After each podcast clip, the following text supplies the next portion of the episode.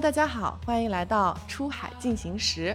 出海路上你不孤单，我是 Nicole，我是 Mac。今天节目又来到了一个新的城市，那今天呢，我们是来到了宁波。好，我们欢迎今天节目的嘉宾陈总，欢迎。大家好，大家好。陈总有点小激动。呃，之前也跟陈总这边接触过很多次哈，因为最近是换了一个很大的办公室，所以我们现在是在一个宁波的 CBD，对，风景特别好，来录制这档节目，很开心。觉得陈总家的这个就是他的一个故事哈能，跟我们其他的一些卖家又不太一样。陈总身上有很多标签，我们有从早期 OEM。到跨境电商，从跨境电商我们探索了亚马逊，包括现在又在探索这个自建站，包括 D to C，所以我觉得可以给大家分享的干货跟故事还是蛮多的。我们要不要从上一代 父辈的故事开始聊起？好，呃，我们这个行业呢，就是最早父辈呢，怎么说呢？就是这一条街非常多的工厂都在做同样的一个项目，比如说他们都是做钣金件的，做一些锁具，然后呢，那。大家肯定都是一个村的，或者说一个街道。那他在做了这家厂的生意会相对来说比较好一点，比较好一点以后嘛，他们就会涉及到啊，要么兄弟你也去开一家 啊，我来帮你呃运作一下，或者说单子大家一起做一点。因为那个时候整个社会了还是不像现在怎么说贫富差距这么大。那个阶段就九几年那个阶段，就是大家觉得哦，平常日子关系也特别好，然后大家一起赚点钱。也没有太大的，有点像有钱一起赚的感觉。哎，对，呃，因为呢，怎么说呢？因为早期呢，这些人，我觉得就是相对来说会比较，呃，朴素，啊，或者说是更加重情义。因为老一代的这批人呢，怎么去描述呢？就是他们其实过的生活的差距并不会太大。就像七八十年代那个时候，就是大家其实住的环境啊，或者说吃的东西啊，或者说去娱乐的项目啊，其实都是比较雷同吗？啊，基本一样。就换句话来说，就是花钱的地方很少，特别是像我们这种这种二线小城市，是吧？对，宁波人应该要对二线了。二二线小城市，二线小城市，就基本上来说还是比较质朴的。然后呢，呃，宁波因为都是港区城市，港区的大城市，所以说相对来说就是做最早开始替这种。外面的这些所谓的发达国家做一些 OEM 代加工啊，嗯，或者说最早期宁波其实最早出海的，啊，这批人都是给香港那边的一个中间商的这种贸易公司做这种配套商啊，呃，比较多。那宁波地区呢，相对来说就是早期那个时候慈溪还是不属于宁波的，所以说慈溪慈溪不属于宁波，所以说那个时候慈溪呢是。啊，这个城市也是特别发达，也都是做这种工厂为主的，因为他们也是这样子年代的这群人，就一个村或者一个镇，哦，大家都做这个项目，然后呢，大家也会抱团，或者说。呃，就日子都慢慢开始富足起来，富足起来。你们做的这个应该是叫枪河对吧？对对对，这个当时是哎是什么原因，就是会做这个东西的？还是就像你刚刚讲的，全村的人都在做？最早是做什么的？最早我们最早的时候是做这种保险箱的一个钣金件的。就我们所所谓的做钣金件这个东西呢，就是我们只做钣金，连锁具可能都不是我们做的。然后我们把我们的钣金件这一块的箱体，我们俗称为箱体，箱体拿过去，然后到另外的工厂去组装。呃，这个行业上一波的爆发点可能在一九九八年，做这个行业的人就是老一辈的人就知道，一九九八年是内销保险箱市场是非常红火的那个阶段，以温州人为首，就是遍地都是这个。就抢电，就我们所谓的抢线下资源，是一个非常传统的产品，所以说老外也需要，或者说欧美人也需要。就慢慢随着两千年代开放以后呢，就有越来越多的中间商进入中国市场。宁波自古以来，呃，或者说是当下，一直都是保险箱这个行业的全世界的一个龙头老大。啊，对。就差不多可以这么理解。天哪，这个是真的吗？对，就都是集中在宁波嘛。对对对对，宁波是宁波有一个大蟹岛，大蟹岛上面的原来的支柱行业就叫保险箱，啊，是一个就是大部分可能出口百分之以前的百分之八九十都是来自于宁波，对，都是来自于宁波，都是来自于宁波。呃，后来呢，就是随着就我们所谓的国内的淘宝系的嗯发展，发展的这种沿海性的城市的一个劳工成本不断的上涨，导致了有非常多河南、河北的那边的做这种项目的这种箱子越来越多了。我打个比方，就好比像天猫现在就是比较主流的或者线上比较厉害的几个品牌，叫大衣啊、虎牌啊这几个系列的，其实都是河南、河北人做。它为什么呢？因为他们的劳工非常的便宜，而且他们那边的离钢厂更近，所以说哦他们从劳动力比较廉价。对，从原材料端到你的一个工厂运营的成本、税收比例，你也同样会比这边的同等类型的工厂要便宜的非常多，便宜的不是一点点，就是啊、那个阶段的人考虑的肯定都是便宜了。我们父辈这个年代的人，你去说让他有一个非常好的品牌效应，那上一代人应该没有没有考虑到这方面，没有这方面意识啊。以前在做工厂也好，或者说其实是比较 low 的。最早期的这批人都是以吃大锅饭为主的，下海经商的人并不被在这种公务员机构或者说老师啊、医生啊，或者说这种律师啊这种职业都是相对来说就比较好的。嗯，下海经商就是以前我们说的，就是可能文化水平不高，呃，他也不知道做啥，哦对吧下海经商，啊是的，那那个年代是那个年代就是这样，样子的，就是那个年代嘛，再加上你综综合的土地成本也便宜呀、嗯对吧？啊，村里也也有的空余的，啊，要么你拿一块去发展发展，还是怎么样子的？那当时父辈这个生意做了那么多年，就后来就到你们这一代嘛，是看到了一些新的机会吗？没有，其实也并没有。哎，我从二零零二年到新西兰去了，我是二零零八年三月份回来的。呃那个时候零八年回来以后，我是一直待在上海的。毕业一段时间了，因为我在在奥克兰那边也打工了大概有两年多。你回来没有直接去接手父辈的生意吗？没有，我从我的个人上来说，我是不愿意做工厂，我嗯很不喜欢做工厂。为什么？工厂现在做工厂其实是特别高难度的一个活。嗯，啊，我们说资本又密集，劳工关系调解又有难度，就可能跟是吧当时自己刚毕业那会儿有种冲劲，对想要自己呃，我做一些们需要就是怎么样？你能做甲方，不要做乙方。如果你做工厂，你做的是丙方。为什么是丙方呢？因为乙方是中间商，甲方是品牌商，嗯你只是一个丙方。丙方有什么市场权？早期他给你下一个大单子，他跟你说怎么样就怎么样。所以可能也是从父辈的那个生意里面看到了一些弊端，是吧？就是很多无奈。对，非常多的无奈，无奈的很多的东西呢，就是从随着你的生意规模不断的做大，其实你会发现，你的应收账款越来越多，随着劳工成本的上涨，沿海地区的招工难度越来越大，最后就演变什么？演变成为整个工厂都是靠一批五十多岁的人来做顶梁柱的，哦，二三十岁的人找不到了，没有人。大家也不愿意去工厂工作。不愿意，没有人会去。像现在，宁波，你说你一个工厂没有外包劳务输出团队的，你要做大货，或者说我们所谓的你这个工厂规模要上来，其实是难如上青天的。嗯，嗯，所以你当时就是从国外回来了之后就很抗拒要去接家里的生意。哦那这个抗拒就怎么说？我们的父亲啊，或者说我们的长辈啊，也从来都没有说过让我们要去回去去接这门生意，因为他其实那个阶段啊，他们送我们出去也好，包括我们回来也好，其实我们是想做一些呃，怎么说呢，就是己的事儿。哎，对自己出去去闯一闯，或者说去规划一下自己可以有多大的想象空间。嗯所以说呢，那宁波人在上海都有很多亲戚嘛，就是我们嗯说的，就是因为上海这个城很多人都是市，从宁波哎，来的，对对对对，宁波跟苏北那边的一个结合体嘛，最早嗯是，那也是因为各种的这种亲戚关系啊，或者说这种缘分，我们就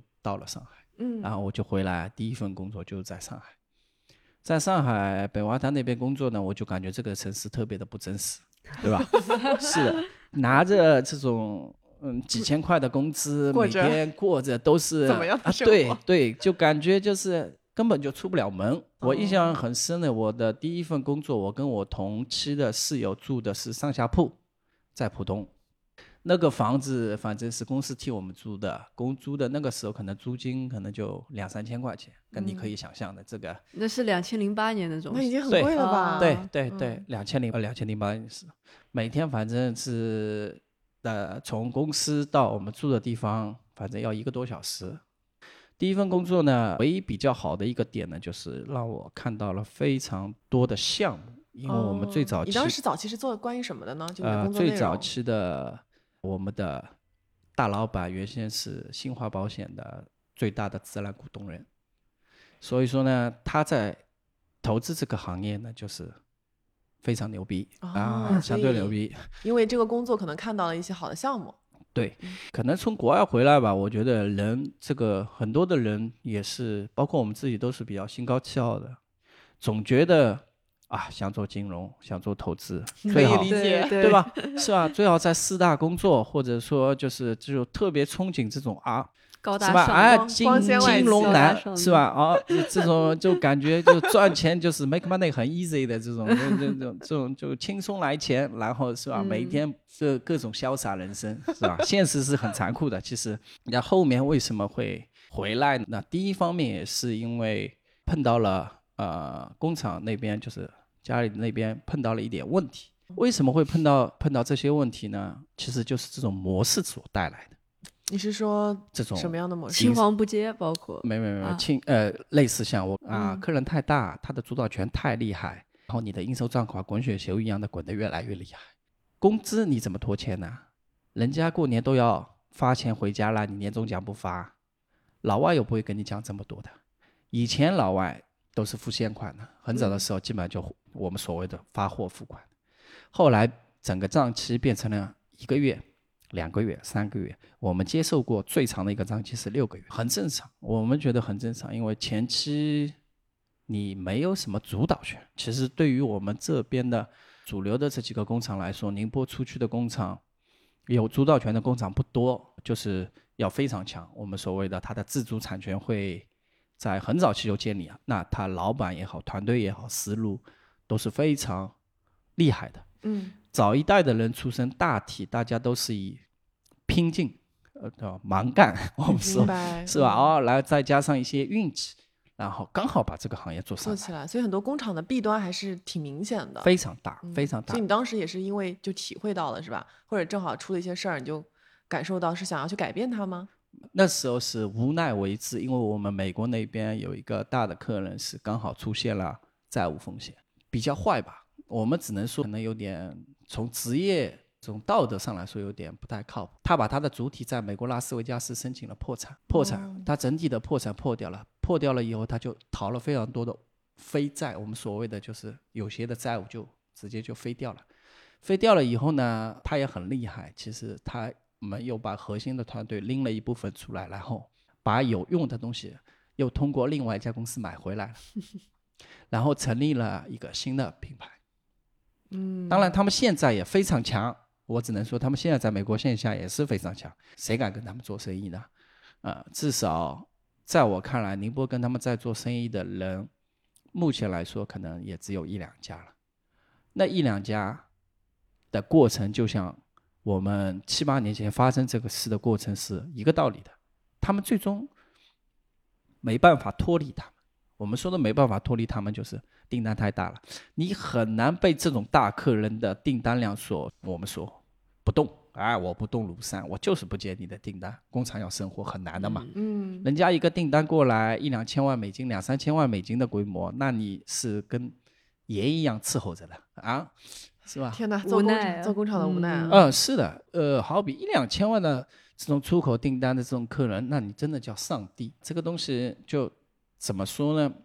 自己的核心是什么，或者说你后面整体工厂去做也好，包括你的一个自主权有多少，决定了你这个工厂嗯，是越走越累，还是越走越轻松。所以当时也看到了，就是有很多无奈，就想说怎么样去改变它，对吧？就试图看有没有一些什么新的机会。个人出发那个阶段，我并没有想去改变它。我们那个时候做的决定，甚至说自己在探讨的就是卖掉，因为宁波嘛，土地相对来说就这几十年升值的非常厉害，嗯，对吧？？我们两个厂区正常来说，该也能卖一个好价钱。那后来是什么什么原因把它对留下？后来就是我们刚好是在呃，这个就是要说到我二零一四年那个时候，就是刚好认识了一个做亚马逊的一个这个行业里面的一个。那个时候呢，那呃，我们就真假数据真假，我不去论它。那个时候他跟我说，他们做帐篷一年做两千多万美，特别爽。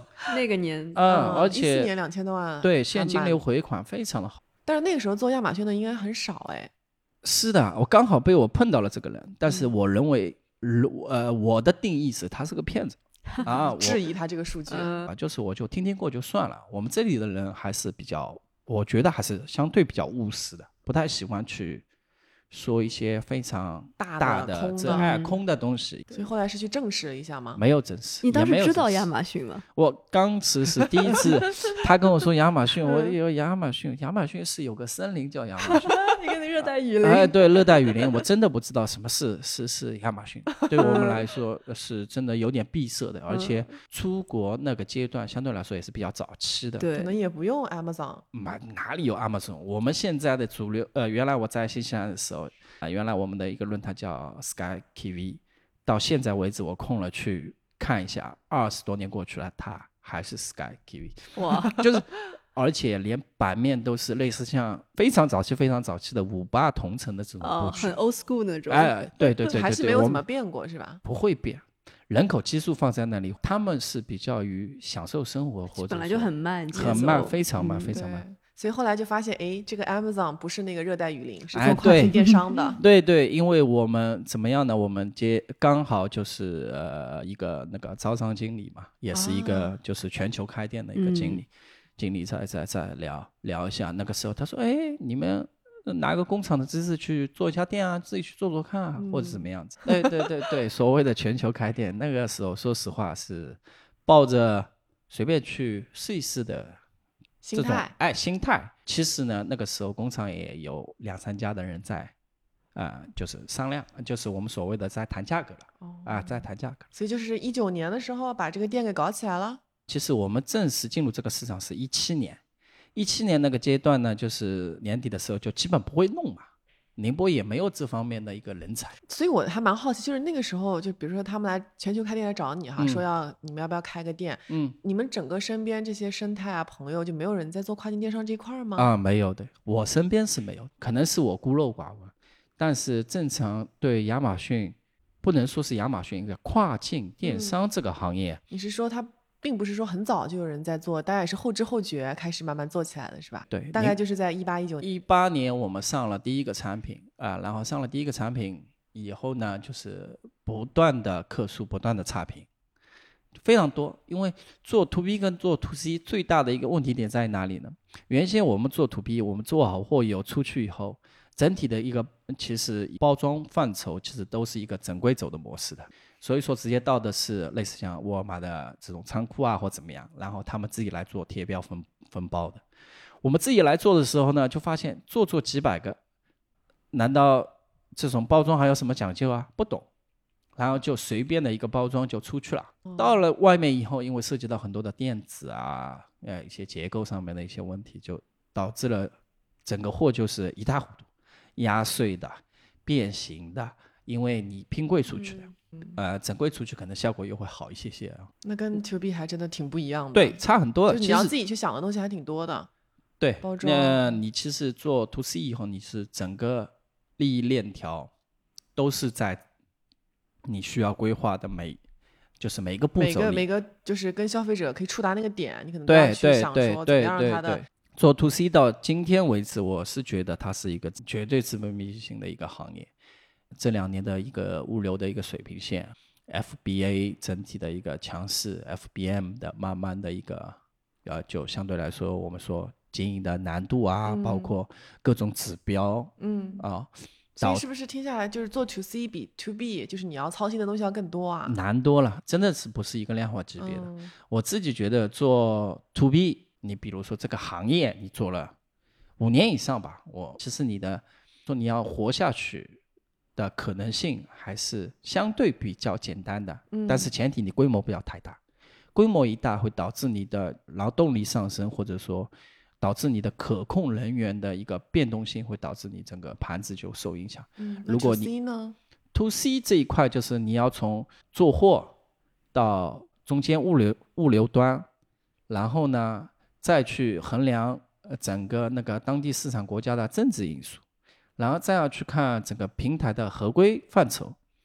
然后呢最后呢你要去研究数字化营销，到一路都要自己来。对对对对对对对，是的。然后包括你说你再简单一点，你说你图片怎么 P 啊，嗯，对吧？对，图片怎么做？这个其实就是之前做 to B 的时候就完全不用考虑的。对，这天呐，就打开新世界大门了。是的，就是这是一个非常系统性的一个项目。我们觉嗯得就是你感觉你一个人或者说你一家公司一个团队，你感觉你现在要配备的工种非常强大非。常齐全，非非常非常就是功能齐全的团队来帮你把这些事情都给落实了。，对对对对对对，非常觉得就是现在的跨境整体的一个门槛，你说它低，呃也好，或者说高也好，其实就是看谁去做，你怎么做，嗯呃，你想变成什么样子，嗯，去去定位现在的这些跨境，对。呃哎，，我们来聊一下二零二零年吧。你们家的店应该是在二零一九年，就是在亚马逊北美站开起来的，对吧？。对对然后二零二零年，我觉得其实是你们整个生意就是在 Amazon 上面，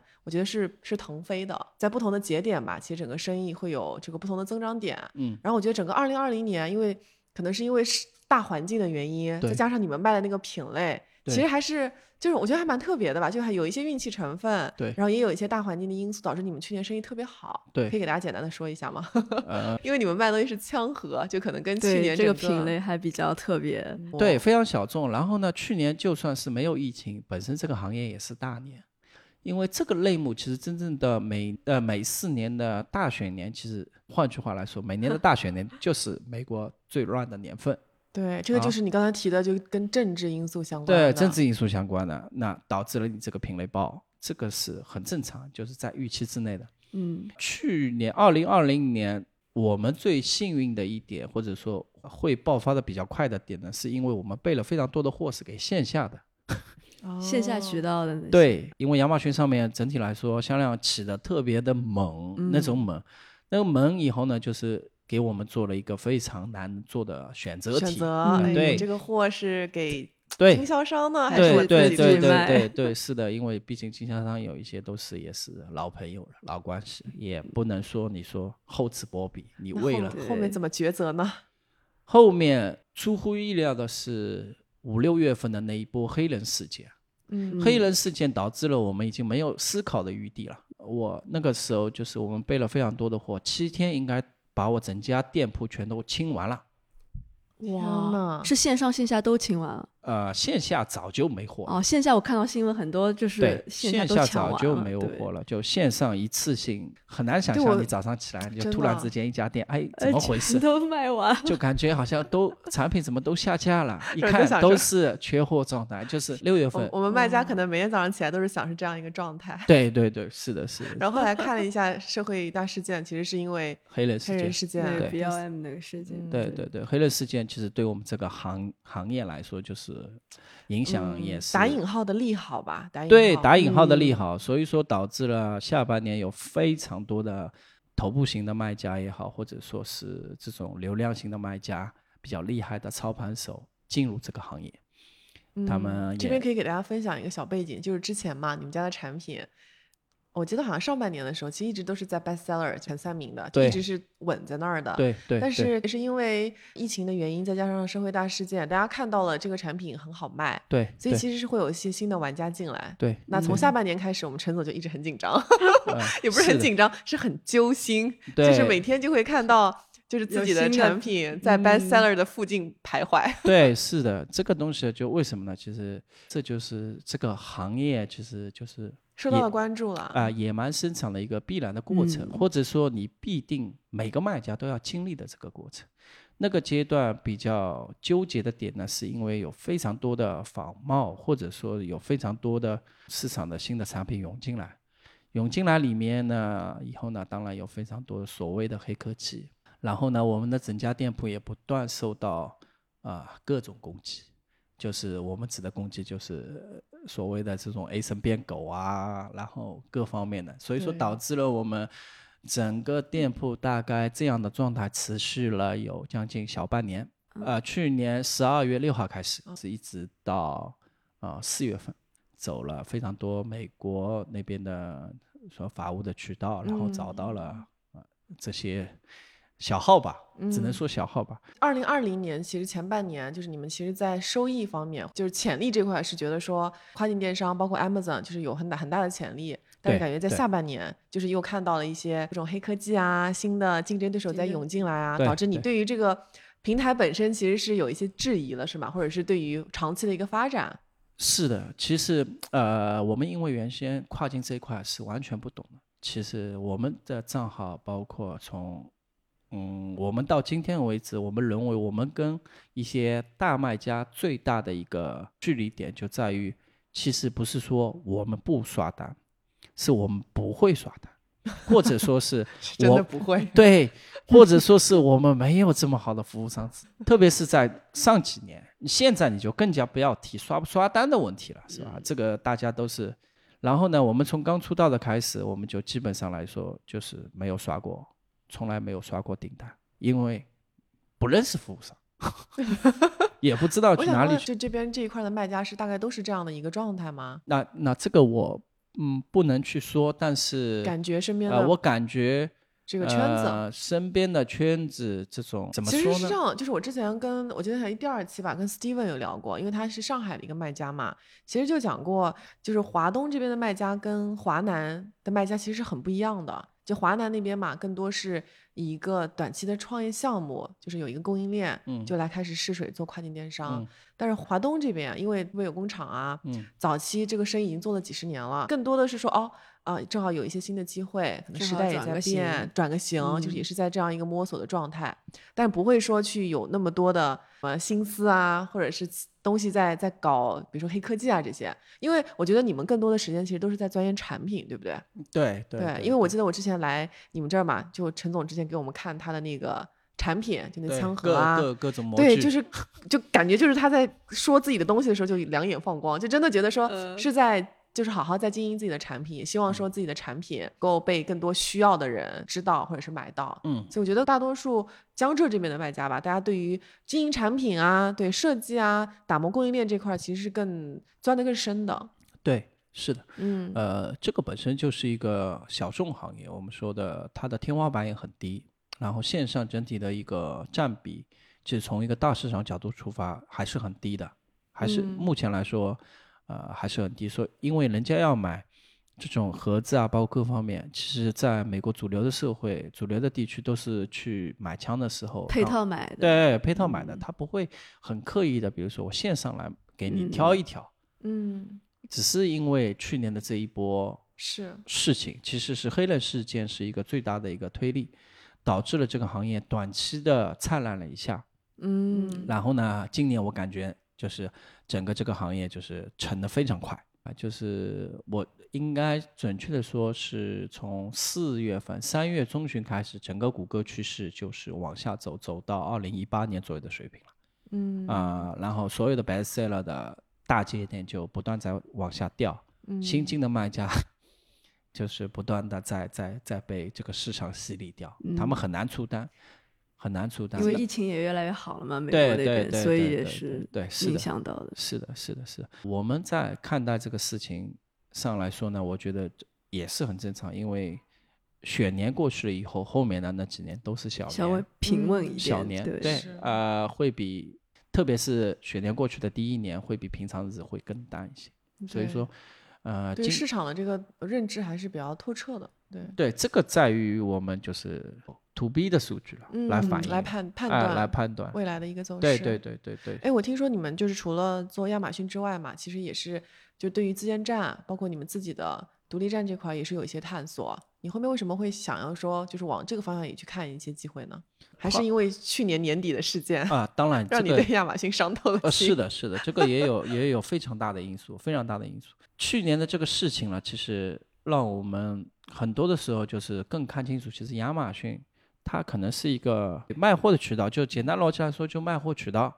但是你说你要把所有的身家性命，或者说是一个 focus 关注的点在在在亚马逊上，上，对，其实你会把自己的风险的窗口开得太大了，嗯，开得太大。这个换回来说，就是看到最近的这些大哥们都一个一个倒下，其实也是蛮有感触的。嗯，是吧？因为跟踪 FBA 模式就一定会注，一定会导致你有非常多的库存。亚马逊这个行业，你一旦进去，不断随着规模不断的做大，你会发现你需要的一个资金体量越来越多，它是一个非常重资产的非常重资产。一个大卖，你说，呃，备个大几千万到一个亿的货，就感觉现在就是随随便便啊，对，在好多 to B 这个行业、工厂这个行业，或者说别的行业都难以想象，你怎怎么这么厉害？你说你备货长期都是一个亿，你都但是在 Amazon 其实好像还是挺挺多的，挺多的，真的挺多的。至少来说，我看到头部的大卖，稍微就是我们所谓的还可以的，基本都是达到这个水平的。嗯，呃，那就代表了他们其实是风险窗口裸露的，也是很厉害。嗯，所以你们其实也是在去年可能因为年底的这个事件，你们自己也觉得说，嗯，肯定不能把你们的 身家性命都放在一个平台上，对，更主要是说平台就是平台，嗯，你不要对他认的还是蛮清的，呃，对你，你你不要因为短期的一一波呃爆发，或者说有一个十几倍的增长、二十倍的增长，你觉得这个东西啊太好了，大投入，我要重心点，否呃，当然它一定会是一个中心点，呃，会是一个重点，但是它一定不能是一个唯一点。嗯，那是不是也有对那个就是想要做 branding 的方面的考量？是的，这个是我们说这话呢，为什么呢？这个其实是我们第呃二零一九年的那个定调，因为我们我们自己归根结底就是还是想往做品牌，对线下更好的线下去走，线上原先对我们来说不是不是说占比很大的，或者归根结底就是因为我我们是传统线下人，嗯，就是很早期的传统线下。而且跟你们做的这个产品也有关系，对，那身边的渠道关系、朋友或者美呃那些老美们，那都是线下的呀，嗯，对吧？看到的这种线下的我们说的大品牌在 Amazon 上面的，那基本上都是点 com 它嗯自营的，对吧？他们其实不重视，对他们这几个企业来说，其实他们也不重视亚马逊，因为线下他们有足够的话语权，足够强。嗯，他们成型的时候，亚马逊嗯还不知道在干嘛呢，是吧？只是亚马逊发展的太快了，就是就非常厉害。呃，换句话来说，我们现在为什么做做做自建站，呃或者去去去各个方面去嗯拓开来呢？是因为我们毕竟也是有这么多年的一些所谓的数据吧，或者说一些客户资源，或者说一嗯个地区性的一个占比率。啊，整个美国哪几个州是重点州？呃，偏好于哪几种类型的产品？其实你们通过这些数据，大概也有一个大概的一个画像。其实，比对未来如果自己对直接去做 D to C，其实也是有很大的一些机会的。对对对，是的，就是我觉得这就是一个就是天花板很低的，相对的很低的小行业。嗯，但是呢，这个行业呢，你不用担心，就是在呃站在我们做了这么多年的前提下，你不用担心饿死，肯定是有活做，无非就是、呃怎么做，或者说你怎么去看待这个事情。嗯呃，我们自己在做这个品牌的时候呢，就是归根结底就是更想往线下去发展。所以说，在阿玛总还没起来之前，其实我在加州待了大概有五个多月，嗯。将近快快半年的签证 那个时间呢，我才回来。那个时候其实去达拉斯或者去休斯顿、去芝加哥、去呃德克萨斯那边，就是实地考察，呃也不说考察吧，主要是见那些大哥，啊 见那些大哥们，大哥们嘛，无非就是聊聊看有没有可能性把我们自己做个牌子，然后进一些商超资源啊，哦，所以其实还是想要长期来看塑造一个自己的品牌。对，对对对，我们其实更注重的是让消费者在每个地方、每个平台、每都个大商超你的都能牌子的买到我们的东西。那，这个是我们未来要去未来三年的一个最主要的所以这个其实你长期的目标，就是你想还是你们的产品还是集中线下发展，有一个自己的品牌。对但是可能现阶段你会先从线上做一些尝试。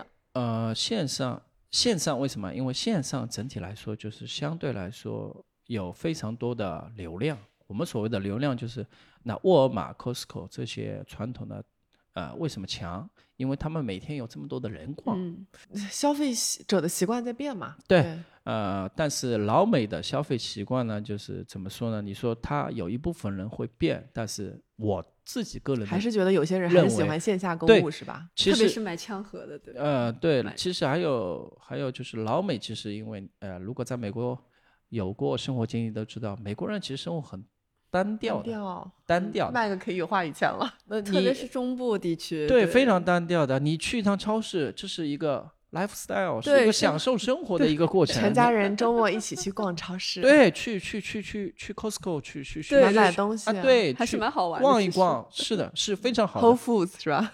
嗯，那个是城市里的，哦，特别中部地区的话，去去沃尔玛、去 Costco 简直就是一个对，就是是享受生活嗯的一个过程，是一家人，就是我们所说周末的娱乐活动，对周末的娱乐活动，你说让他们把周末的娱乐活动全都切到线上来，这个其实也是完全替代也是不太可能的。，对所以你们会觉得说，你们的那个产品后面长期来看，肯定还是线下去发展这块会，对，这嗯个才是一个最重要的一个点。线上很多的时候就是我们一个分支，嗯？就只是一个分支。对，后面呢，我们当然也是从去年这个开始呢，其实我们也是在跨品类做很多这种别的类型的产品。嗯，明白。呃，所以说我觉得它是一个好平台，它一定是个卖货非常好的平台。嗯，主要看你想怎么做，或者说你现在有非常多的新人，其实我更建议现在一些新手卖家去一些小的站点，不要觉得美国站啊我是大站点，我进来啊我流量大或者怎么样。亚马逊特别说从今年开始，或者说呃。其实本身上来说，它已经不是一个非常蓝海的项目，它至少在在介于，也不能说非常红吧。头部的卖家太厉害了，就是是你那些小卖家整体你进来说的直白点，就是避免不要被割韭菜。啊，基本就是会会选品这个点最核心的一个问题，我们自己给真的问问自己，你到底有什么？选品一定不是从幺六八八或者说去大数据去爬来的，所谓的爆款，等你发现的时候，已经不报了。呃，你可能呃 可能就是后面就会发生问题了，我是就是各种专利问题也好，或者各方面也好，你肯定会发生问题。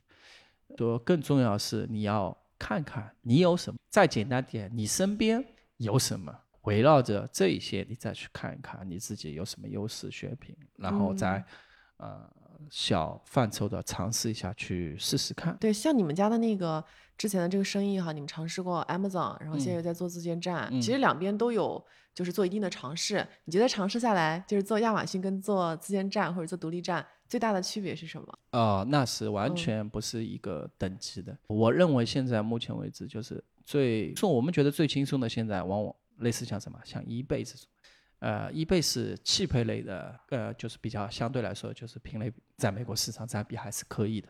别的品类其实你进去，你本身的预期就会很低，就是嗯你觉得 eBay 我反正就是放着。就放卖一卖，能卖出去，因为它的一个广告逻辑就是一个一页化的，就是比如说我出多少钱，然后他给你多少曝光，不涉及到商家就哦，我我要看看看 A cross，我要看 ROI，我要看关键词或者什么样子的。然后呢，转看呃亚马逊来说呢，就是你可能有非常多的系统化的广告的呃知识点要学习，就是广告营销这块，对你来说就是全新的东西是吧？对，完全就完全非常新的东西，就是我们的概念哪会涉及到每天我找关键词啊，找匹配，什么广泛啊，语精准，那这个这个地方我们也是，呃反正那那看来去年确实还收获应该挺大的。对，去年去年一整年，我觉得就是嗯无论是从广告学习啊，或者说账户安全啊，或者嗯说是这种给到我一些非常多的建议，嗯，非常多的建议，品牌营销的建议。自建站这一块呢，因为我看到你们也是做了挺多摸索的。对自建站这一块就要说到城市氛围，因为哦宁波没有特别好的。对，因为你一直在强调说没有特别好的人才，我觉得这个也是我们很多就是做跨境的卖家吧，或者是老板，嗯就普遍都会担心的一个点，大家都觉得说没有好的人才来帮他去做这件事情，嗯就很多时候他有很多想法，嗯他要做品牌，他要去嗯做独立站，但是嗯他没有合适的专业的人来帮他去嗯去去操盘。嗯，对，我觉得这个是感觉就是我聊下来很多卖家普遍的一个痛点。啊、现在我们认为的跨境这个行业，你老板不懂，或者说是你自己吃不透，就基本上就是落地能力比较差的，其实啊、你也找不到好的人来帮你落地的。嗯，啊我觉得首先你自己要有一些 sense，、啊，对对对对，你自己至少要有个框架，或者说你对这个行业一定要有一定的认识。就像我们最早，我们家里其实是没有运营的，嗯，我们听家里说了。啊，对，对，去年的时候可以可以给我们的听众哈，可以就讲一个外话。就去年我记得当时刚呃看你们账户的时候嘛，就看到那时候我就以为因为他们的当时是开的自动广告是吧？对 auto 而且是早期的时候，应该是去年三四月份吧，反正那个时候可能市场竞争也没有那么大。对然后他们当时没有都开始自动的。对他们没有运营，但是我们也不知道嘛。然后我们过来之后跟他们聊的时候才知道，哦，他们其实是开自动广告，没有他的专门没没有的人专门的人，然后他的 ROI 还能有十三，对，是的，就是很早期，是的，很早期，市场特别好的时候，嗯你知道吗？是的，呃，这个东西就在于，或者说是呃，跨境电商整体这个行业，其实这几年热起来也是呃，时间整体阶段比较短嘛，所以嗯说厉害一点的，就是我们所谓的大哥大姐们，嗯可能都在深圳，然后我们认为，我们认为都在北上广。回来你说我又有能力，我呃，我运营能力又强，我不就差那一点启动资金吗？我要你，我替你老板打什么工呢？或者说这年头在沿海地区城市的人，如果我有非常好的思路，有非常好的运营能力，我自己随便凑凑钱就出去了，嗯，就出去了。我我为什么替你做做做这个事情呢？其实这个是这个是当下就是这个行业为什么说你很难招好好的人？一方面呢，我觉得就公哎司的行业本身也是挺浮躁的，对公司的组织架构，最主要的呃股份比例也好，包括一个薪资对待也好，甚至说就是这个行业呢，现在很多的公司其实呃很多的卖家，特别是一些相对来说刚入门的一些卖家，他们可能很重视运营，没有运营我该怎么去做这个事情？其实就我们就是一个，我觉得是一个非常好的例子。其实你说运营重要吧，也还重要，但是怎么说呢？它一定不是最重要的一个环节。嗯，那我们更看重的是一个你对平台的理解，或者说你对自己产品的规划，对这个系列型垂直领域的一个把控能力。这个把控能力从前端的就是做货能力到专利物流的一个综合性的一个考量。对吧？对考虑的事情太多了，对运营也只是其中的一个环节。呃，运，营当然说也很重要了，但是我觉得决策人对于整个把控全盘生意的把控，包括嗯说未来一到两年就整体的一个规划，对这个重心怎怎么切，对对这个其实是呃最重要最重要的。我觉得是运营只是包括说他去替这个决策人去把它执行出来嘛。运营这两个字，就像我其实大大小小这几年面试的运营，呃，三五十个总有的。呃，怎么说呢？我就是我认为很大一部分的运营，他们不能叫运营，或者说他们叫操作，而不能哦叫运营。特别厉害的运营，当然人家也不屑的来你这种公司面试，或者说人家也不会来你这种小城市啊。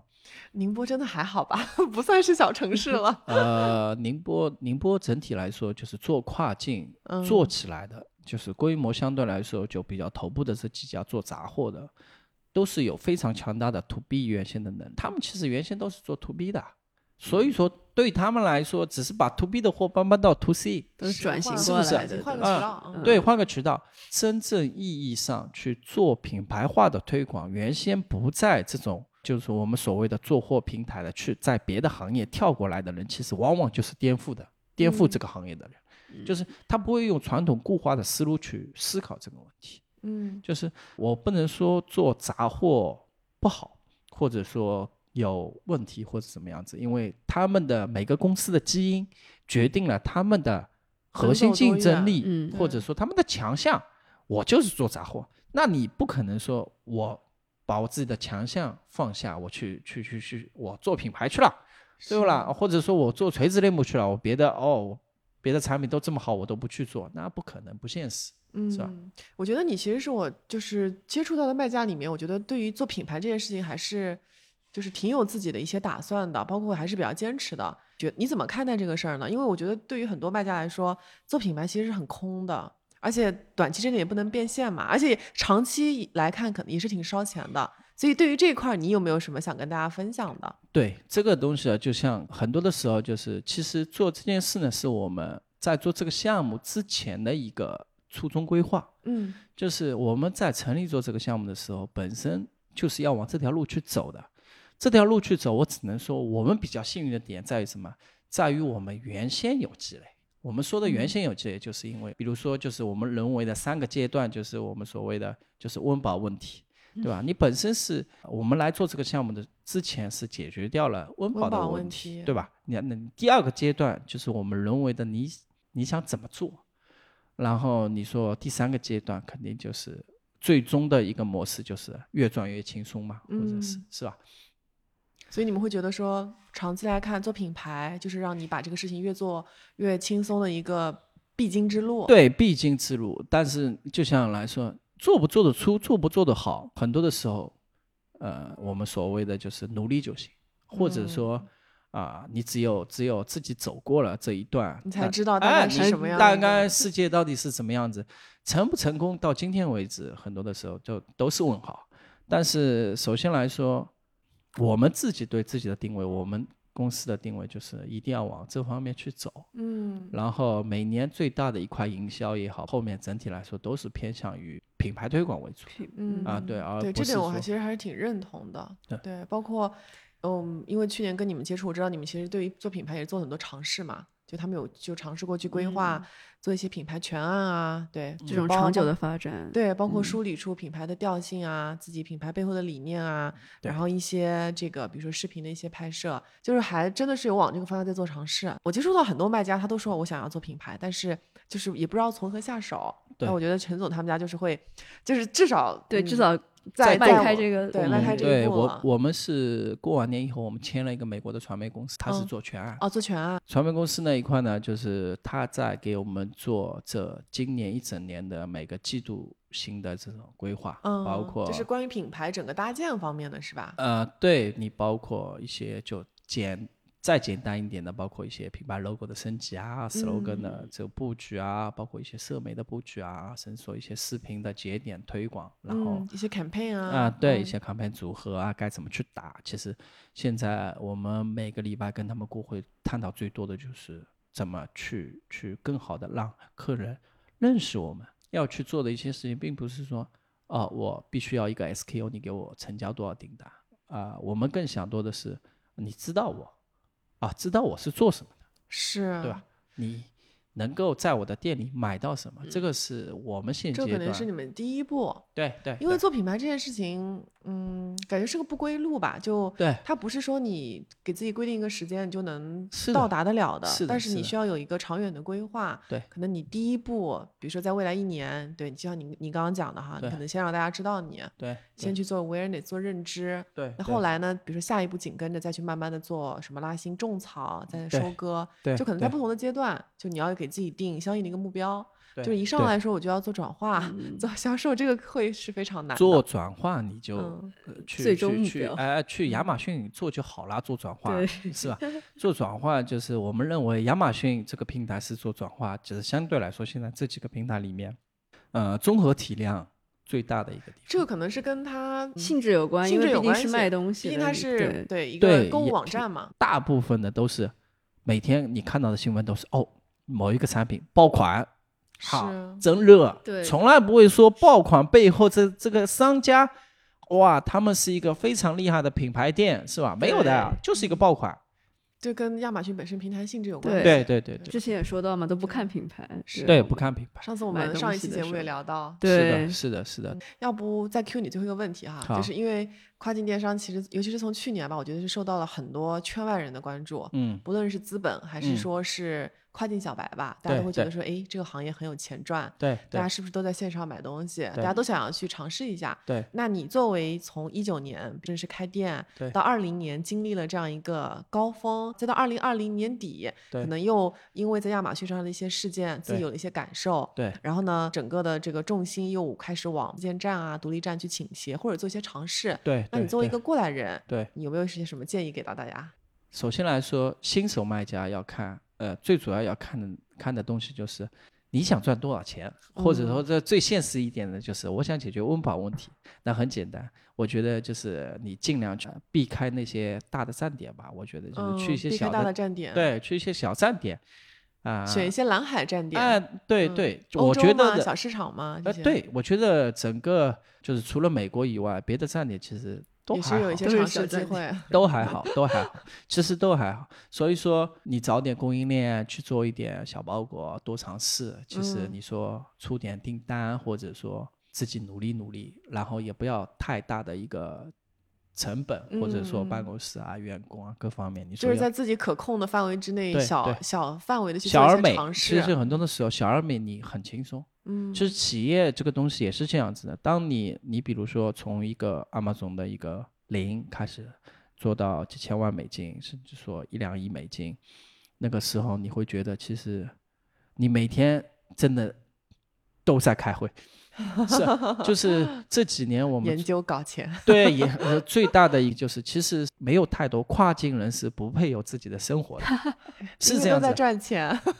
没有呃休息的时对。各种各种的会要过，各种的 campaign 组合要过，或者说我我觉得陈总是在凡尔赛，没有没赚有钱赚到有点忙。没有没有没有自己的生活是因为呃这个东西就是生活还是很重要的，因为我嗯们呃一定是围绕着一个初衷，就是你赚钱的核心目的还是说为了生活，嗯呃每个人的幸福点或者快快乐点，其实我觉得不一样。要定位清楚。对，定位嗯清楚，定位要一定要定位清楚。第二个就是现在，我觉得同样你去呃亚马逊发展，或者说去，你还不如多关注一些小众平台，嗯，或者说一些 Shopee 吗？东南亚？呃东南亚市场也好，或者说当大家都在说亚马逊的时候，其实往往这就是一个风险最大的地方。哎，这个感觉今天的一个金句。对这个，呃你说每个人都在亚马逊里面，你凭什么赚到钱？是，是吧？对，这个很重要的，非常重要的一个点。你一个新手卖家进去，你无论从 review 角度，无论从价格性价比角度，无论从打法角度，你有什么比人家厉害的吗？嗯，对。但是我们做这个节目的目的不是为了劝退大家，啊，当然，当然，当然，我觉得就是我们的嘉宾其实都挺实诚的，因为大家都曾经踩过坑嘛，包括经历过这些历程，对，就会比较实在的告诉大家，它确实是有它一定的风险性。就大家要找到自己的定位，找准适合自己的产品，对然后去做一些比如小小程度的小尝。试。对，根据自己的情况，嗯，对，根据自己的情况，我觉得现在因为也有很多的资本型的卖家在里面，其实对他们来说很重要的一个点，他们可能也是做流量的，或者说做产值的，你很难去去衡量每个人来的亚马目的逊的嗯目的是到底是什么，对，是吧？所以说尤每其是近一两年吧，资本的涌入，其实价格战打的是更凶的。对得利的是用户啦，就用户买东西嘛，对吧？上次我是们也聊了，三十天免费退换，对对对哪个便宜买哪个但是从卖家的维度而言，内卷的不得了。是的，这个这个呃很正常的，因为淘宝本身也是这么经经历过来。那么你回过头去去看看中国的一个电商行业，比美国不知道领先多少年了，嗯，是吧？那亚马逊最终也会到这样的一个阶段的。到这种阶段的时候，核心的一个问题就是还是看你你想怎么做，其实很重要的，或者说回到自己做这件事情的初心。哎，回到回到很多的时候，就是回到你想来做亚马逊是为什么？为什么？你来搞钱，对吧？那你要想好，你是搞 小钱，还搞中钱，还搞大钱，嗯对吧？那你的相对应的队伍建设，你的投入肯定也都是不一样的。你不可能说我进来，我单枪匹马就想搞大钱，那不可能，不现实，是吧？是，现在现在的工厂，特别是国内的供应链的这些工厂，其实通过去年已经被很多的亚马逊的商家惯坏了。嗯，我们所谓的惯坏了，就是动不动跟你说起订量是多少，我们要多少货，哦，几个柜子是我们的这个 minimum，这这种这种感觉呢，就是现在其实对于小卖家来说是非常不友好的，就会导致你第一次去，我们我们原来也测算过，比如说做一个小卖家，你跳下，可能花个三五万块钱。你都不知道这个钱到底怎么花出去了啊！三五万块钱可能就是一个进进进亚马逊的一个相对来说小卖家进入的成本其实也是蛮高的，非常高的。你说你进了亚马逊，广告一点不做，对，不可能，对吧？你说呃这个不现实的。你说我就是这么厉害啊，我靠自然流量就能出单，你 A 神在哪都不知道，人家都找不到你，你广告总要推吧？等你推了一个月，亏了一个月的钱，你再想想，哦，没关系，我第二个月还是会赚钱的，然后再发现仍旧是不出单。当你三个月做好以后，其实你对这个行业已经失去信心。好，那我们非常感谢，嗯，陈总今天时间跟我们分享了其实挺多干货的，对，最后还升华了这个价值，给到大家一些很切实的建议哈，就是从嗯早期 OEM 到到现在。啊，开始做这个跨境电商，然后包括也是有一些契机吧，还挺有意思。尝试了亚马逊，在亚马逊二零二零年整个疫情之下吧，就是有很大的一些变化，但是也有遇到了一些新的挑战嘛。然后包括今年去尝试自建站，然后在品牌这块其实还是在继续探索过程当中。对对，希望说，哎，陈总的这个整个探索的一些经历，可以给到我们跨境人一些思考。好，那谢谢大家的时间，谢谢谢谢陈总，谢谢大家，嗯，好，拜拜，拜拜。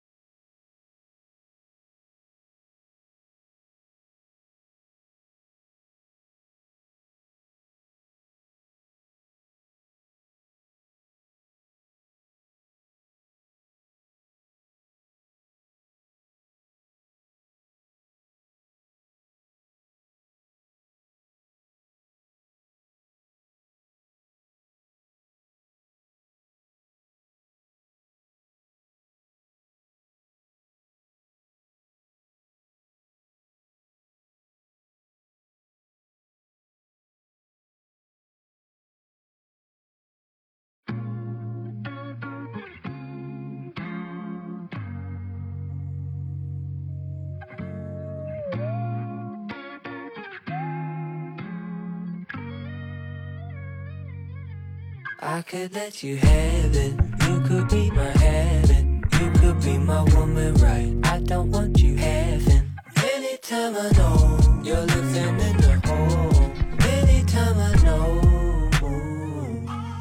I could let you have it.